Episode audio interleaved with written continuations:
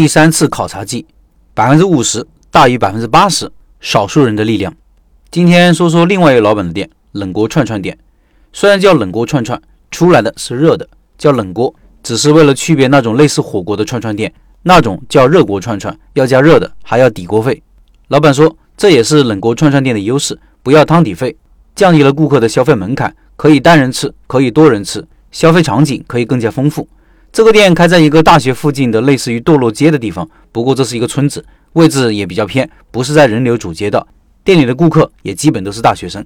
这个店运营大约一年半了，一九年底开始的，开起来后就遇到疫情了，到去年五月份生意才慢慢好起来，营业额现在稳定在两千多，好的时候比如周末可以上三千，租金三千五一个月，夫妻俩加两员工，一个店一年盈利有二十几万。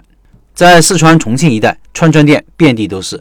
就老板周围也盘踞了好几家竞争对手。我问老板脱颖而出的秘密是什么？老板提到两点：一是他的东西很鲜，比如牛肉，其他家都用冻品牛肉，而他坚持用价格高得多的新鲜牛肉，做出来的味道完全不一样。他会亲自去菜市场采购各种原材料。二是产品要有记忆点，前面说的鲜是记忆点之一，其次是他的东西和其他家也不一样，不那么重油重辣重口味了。我吃过，确实比其他家清淡一些。老板挺有想法的，善于思考和复盘，跟我讲了蛮多经验和看法。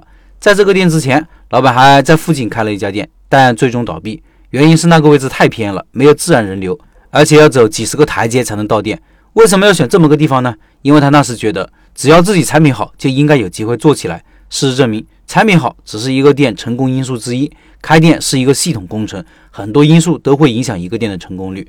老板也提到了顾客认知。他希望附近的顾客想到新鲜的串串店，就首先想到他的店。所以，无论是原材料的选择，宣传时突出的记忆点都是鲜。他说的这个其实也是一个店的定位，定位就是要做差异化，跟别人不一样。时间长了才能形成优势。定位的另一面就是顾客认知，因为你所塑造的形象，实际上都是在刻意影响顾客对一个店的认知，是一种积极主动展示自己价值的行为。老板在这一点上比很多老板做得好。一个店给顾客的印象应该是统一的、一致的、始终如一的，而不是今天这个、明天那个。就跟一个人如果性情不稳定、喜怒无常，甚至人格分裂，你敢跟他做朋友吗？和老板也探讨了坚持特色还是当地化的问题，因为他这个产品区域性是比较强的，开到外地不可避免要遇到顾客不喜欢、不适应的情况，这时候怎么办呢？老板的想法和昨天文中提到的重庆小面的老板想法基本一致，那就是坚持特色。